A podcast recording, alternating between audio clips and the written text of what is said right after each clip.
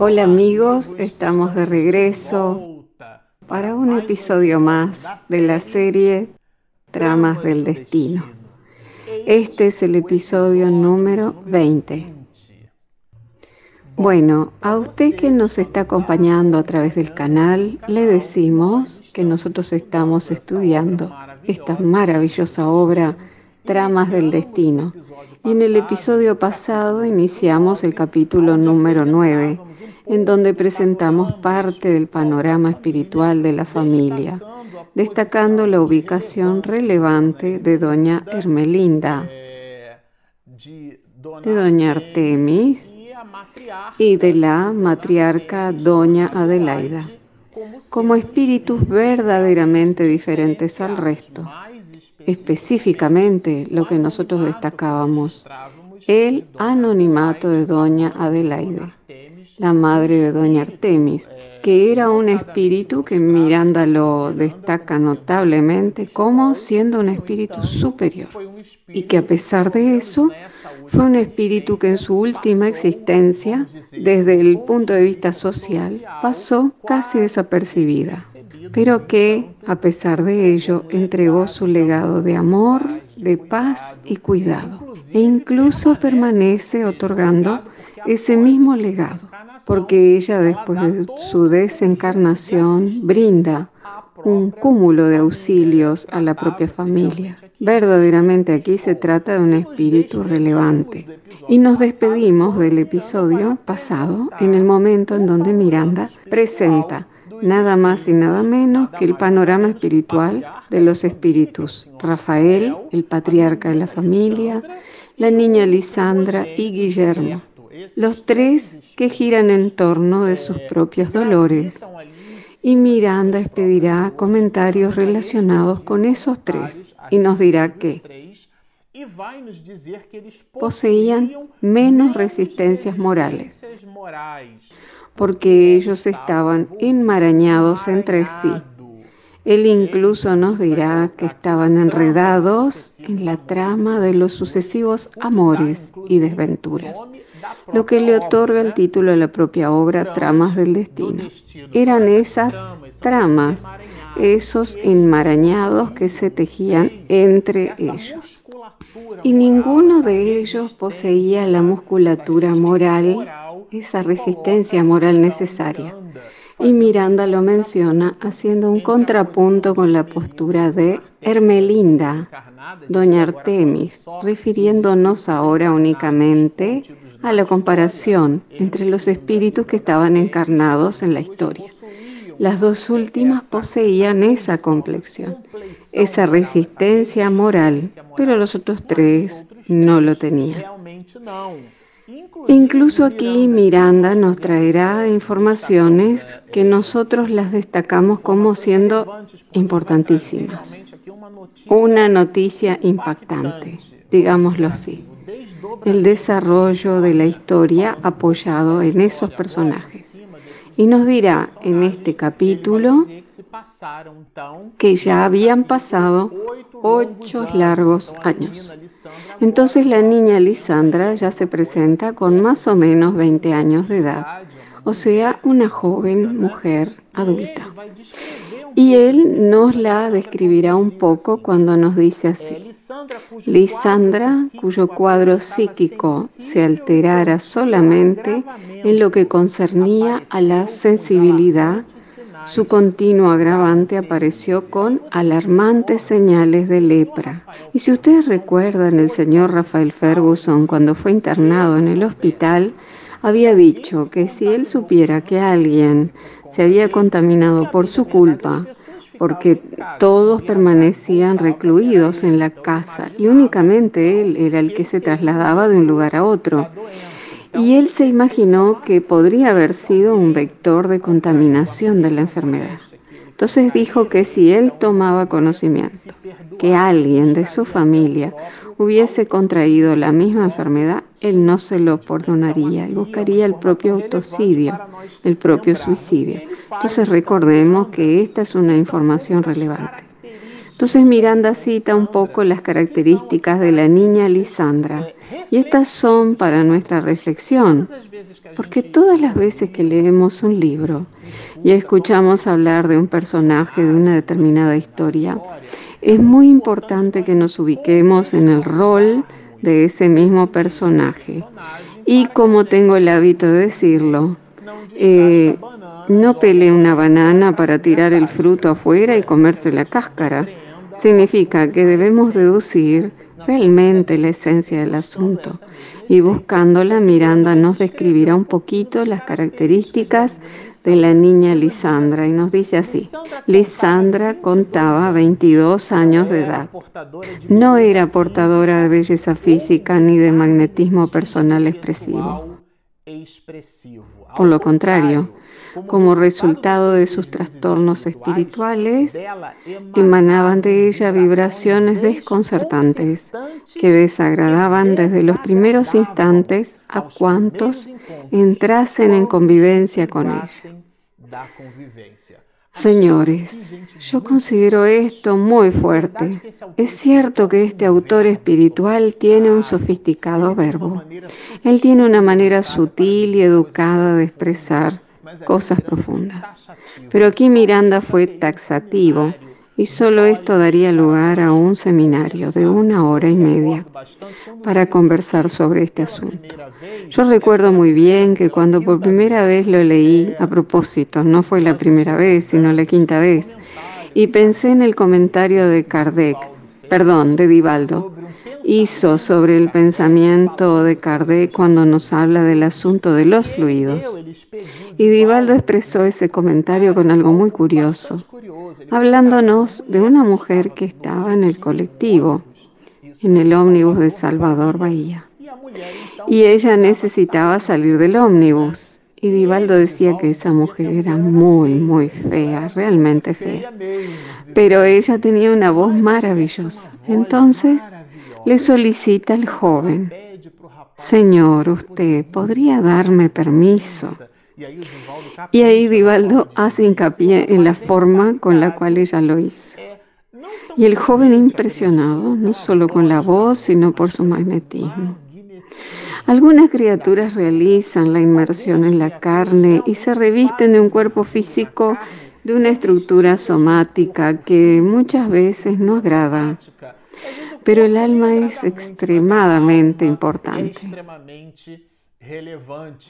El propio Divaldo describe a la Madre Teresa de Calcuta como una mujer bajita, curvada, que no tenía mucha belleza. Y si observamos a quienes brindan comentarios sobre la vida de Sócrates, dicen que él era un hombre que no era dotado de belleza física, sin embargo era un genio. O sea que la belleza física no está en proporción directa con la belleza espiritual. Y por tales motivos eh, necesarios a la planificación y a la historiografía del espíritu, él tiene que evitar aquella conformación somática pero esa no, que no, no es la persona desde el punto de vista esencial, porque la esencia es el mismo espíritu que se manifiesta a través de aquella estructura somática, o sea, que muchas veces el cuerpo es feo, pero la sonrisa que brinda la persona irradia alegría y simpatía.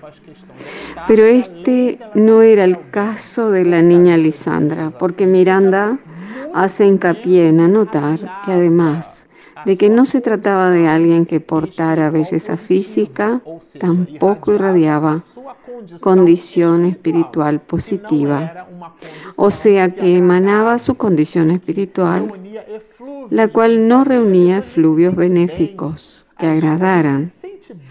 Muchas veces nosotros nos sentimos bien al lado de una persona que irradie belleza, paciencia, simpatía. Y esta última no tiene que ver una relación directa con la belleza, porque muchas veces las personas que son bellas, al tratarlas, percibimos que su comportamiento está lleno de soberbia, de arrogancia y de prepotencia. Y eso nos aleja porque son movimientos del ego que no crean comodidad ni afecto, ni tampoco relación de proximidad.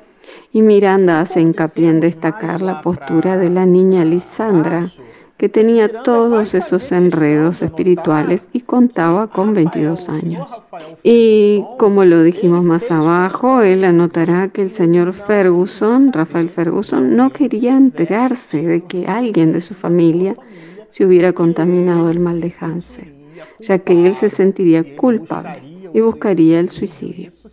Y eso se transformó en un conflicto tan grande que ustedes lo recordarán. Él no permitía que lo visitaran, considerando que los familiares tendrían que quedarse con su última imagen, debido a que, estando el leproso, especialmente en aquella época, los cartílagos iban cayendo. La nariz, las puntas de los dedos, el individuo era amputado en vida además de los dolores físicos, la vergüenza y el dolor moral, que nosotros lo describimos un poco. Quiere decir que ese es el panorama de su situación. Y Miranda en esa dirección lo destaca diciendo, a instancias del médico, el médico de la familia tomó conocimiento de todo esto. Realmente sensibilizado, le narró el pensamiento del esposo rebelde que afirmaba, si llegase a descubrir el infortunio de la hija o de otro del hogar, creyéndose culpable de la contaminación, no dudaría en suicidarse. Este es el diálogo del médico con doña Artemis. Pero continuemos. Lo que llama mucho la atención es el drama familiar. Las angustias de doña Artemis, esa matriarca que era la que sostenía toda esa situación. Y como popularmente tenemos la costumbre de decir, ella era un pararrayos. Y en esa dirección, Miranda produce la anotación siguiente. Y ella, cuya salud mental no es de las mejores, ¿cómo soportaría, sin sucumbir en la locura total, lejos de nuestra vigilancia, de nuestra paciencia? Era doña Artemis reflexionando sobre el comportamiento de su hija Lisandra. Entonces su preocupación con la hija, de cómo sería eso, ya que la niña tenía un cuadro de esquizofrenia grave y ahora diagnosticada clínicamente con el mal de Hansen. Imagínense el cuadro familiar, el dolor sobre todo de esa madre, porque esas nobles almas poseen aquello que comentamos en el episodio anterior. Ellas poseen entrega, estoicismo que mencionamos, pero son criaturas humanas sensibles al dolor, al dolor ajeno. Y en el caso de una hija, si consideramos que ella es la madre, eso se transforma en su propio dolor. Y nosotros nos quedamos evaluando el panorama espiritual, que verdaderamente es muy arduo, muy grave. Y en función de todo eso, ese médico se coloca, se muestra y se lo percibe muy sensible ante todo aquello. Porque era un cuadro muy denso. Y Miranda dirá así. Miranda va nos dizer assim: superados los días de las ambiciones y vencidos los trámites de las vanidades humanas, él había refundido los conceptos sobre la vida y se convirtiera verdaderamente en un sacerdote de la salud y no en un profesional mecánico junto a los pacientes. Porque si ustedes lo recuerdan, cuando ese médico va a comunicarle y expide comentarios al señor Rafael de que él estaba con el mal de Hansen, él había sido muy duro, se sirvió de un frío pragmatismo.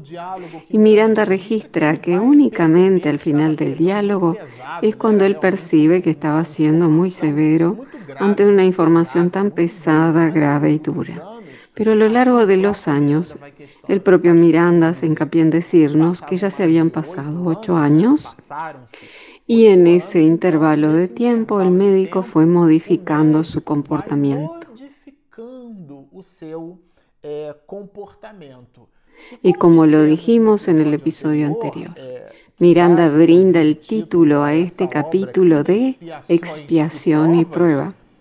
Y él nos presentará una parte del motivo por el cual ese mismo médico había mejorado su comportamiento. Era porque su hijo había sufrido un accidente automovilístico en un auto y había quedado paralítico.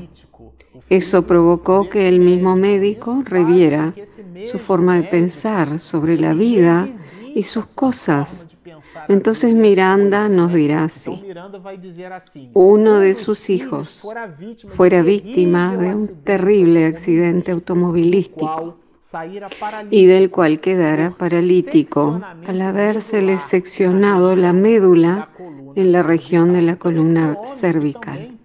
Entonces este hombre, que también pasaba por duras y arduas situaciones de pruebas y expiaciones. La expiación aquí estaba directamente relacionada con el hijo, pero se trataba de su propio hijo, y eso le hablaba mucho a su alma.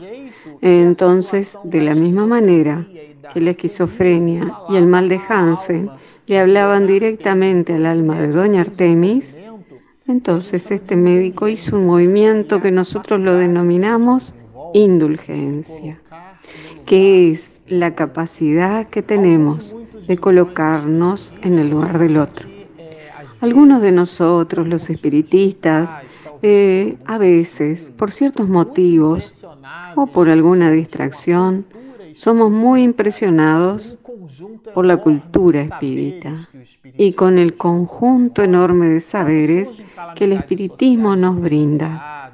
Cuando surgen las marcadas situaciones sociales o desencarnaciones colectivas, como fue el caso del tsunami, el cual fue analizado por este mismo autor dentro de su trilogía Transición Planetaria en donde él usa como telón de fondo una situación muy grave de la historia de la humanidad. Y Miranda usó y se sirvió de eso para brindarnos el panorama de la transición planetaria. Bueno, nosotros estamos citando a la transición planetaria. ¿Por qué? Porque un evento de tsunami, para algunos de nosotros, los espiritistas, resultó siendo una explicación técnica de los asuntos relacionados a las desencarnaciones colectivas y no en la observancia de nuestras propias relaciones de cariño, de afecto, ni tampoco recordamos la necesidad de hacer plegarias, de orar por esos espíritus y por sus familiares, en donde tal vez muchos de nosotros, para muchos de nosotros son conocidos. Entonces, cuando algunas personas se nos aproximan en su búsqueda de protección, buscando aliento, recordemos que el espiritismo es un consolador. Entonces nosotros debemos consolar a las personas.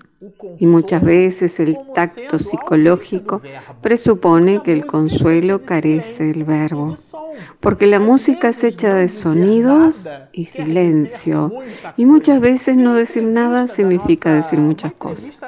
Y en la entrevista sensacional que le hizo un periodista a la madre Teresa de Calcuta, preguntándole lo que usted le dice a Dios, y ella respondió algo que lo desconcertó.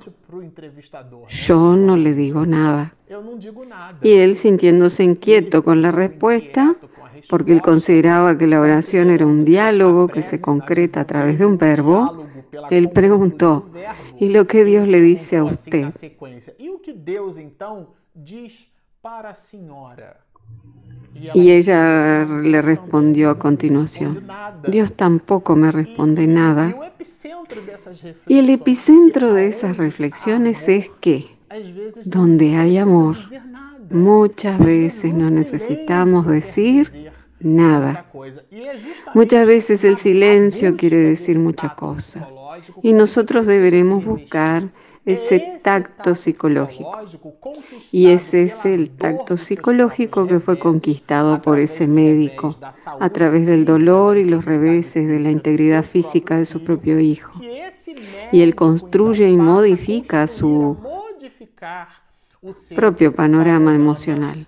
Observen ustedes cuánta reflexión nos brinda esta obra. Entonces son las enfermedades que van modificando el panorama.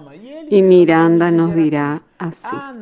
Hay en la actualidad y desde hace algún tiempo una corriente científica que lucha por no aislar a los leprosos, separándolos de la familia. Aquí se trata del movimiento de ese médico que determina una cierta comodidad, porque la niña Lisandra necesitaba ir al hospital para permanecer aislada de la sociedad. Pero como ya habían pasado casi una década, la medicina incluso había evolucionado mucho. Y él hizo y expidió consideraciones con las cuales él consentía, estaba de acuerdo, y que daban un cierto permiso para que la niña permaneciera hospitalizada dentro de su propio hogar. Y a pesar de ello, eso la deja doña Artemis con el corazón triste por la situación y algo aprensiva. E isso realmente deixou a dona Artemis com um coração muito embora pela tristeza do assunto, mas algo apreensiva, né? Y ahí, después de haberle realizado los exámenes y regresar al hogar, él constata que realmente, desde el punto de vista clínico, la niña estaba con el mal de Hans, pero se tomó el acuerdo de no notificar nada a Rafael por el momento. Y aquí entonces el doctor Armando, días después, fue personalmente al hogar de la familia martirizada para informar que la paciente quedaría bajo sus cuidados en la misma casa. Entonces se trataba de una modificación total del panorama y eso verdaderamente le dio mucha alegría a doña Artemis porque la situación de la niña que ya se encontraba dentro de un cuadro muy grave esquizofrenia y si ella fuese alejada del hogar en las condiciones no iguales sino parecidas a las del señor Rafael, se agravaría su propio cuadro psíquico. Lisandra se internó en la celda sin rejas del hogar, en donde, en cierto modo, ya vivía semi encarcelada porque ella estaba presa de sí misma. Bueno, nosotros terminamos con este episodio, el capítulo 9, y ustedes pueden observar que se trata de una obra sensacional. Y al final siempre hacemos la invitación. Si ustedes nos están mirando y aún no se inscribieron, por favor, háganlo. Nuestro canal, nuestro proyecto se denomina Espiritismo e Mediunidades. Usted suscríbase, apriete la campanita y cuando mi esposa Regina Mercadante realice la edición muy buena y cuidadosa, usted será notificado inéditamente. Y si usted nos está escuchando a través de las herramientas de los medios de comunicación, del podcast, a través de YouTube, Spotify, usted puede visitar nuestro canal, suscribirse y descargar nuestro aplicativo que está disponible gratuitamente en Google Play y en Apple Store. Entonces, están hechas las invitaciones. Descargue nuestra app, suscríbase a nuestro canal, síganos y mucha paz.